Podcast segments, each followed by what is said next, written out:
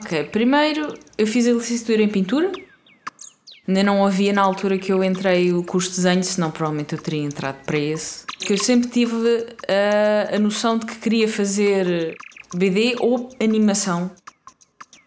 A banda desenhada pede-te para desenhares coisas e situações e poses e expressões que se calhar nunca desenharias por vontade própria, mas que a história precisa.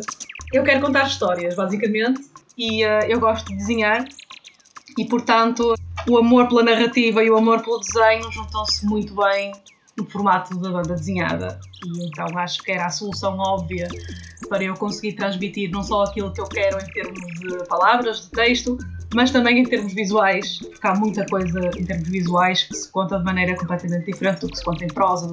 Quando fazem aquela pergunta, o que é que é mais importante na BD, seu argumento, seu desenho, é tudo. O desenho, obviamente, do ponto de vista imediato, pode ser mais importante para, para cativar o interesse do, do leitor. Mas isso também é um bocadinho um, uma faca de dois gumes, porque um bom argumento convida um bom desenho automaticamente. Quanto mais bem escrito uma história é, melhor será o desenho eu, eu estou num lugar de, de fronteira, né? Eu não sou visto como eu não sou visto como um autor português, nem sou visto como um autor brasileiro. Portanto, esse lugar de fronteira me permite perceber tem tanta gente, tem tanta coisa a acontecer. O problema, eu acho que existe um problema que é hum, nós não temos acesso a isso, né? Eu acho que falta uma estrutura mesmo, assim. Falta estrutura para as artes em geral, né? sempre falta.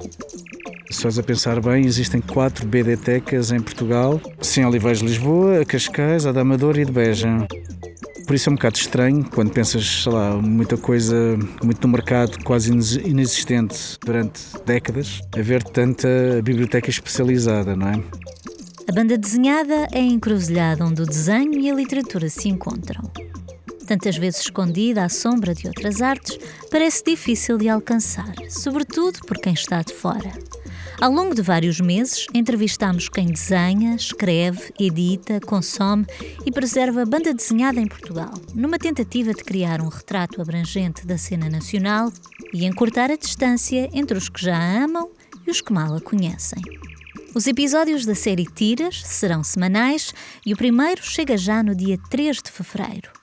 Subscreve o podcast, partilha e encontramos-nos na próxima quarta-feira. Interruptor. Liga-te.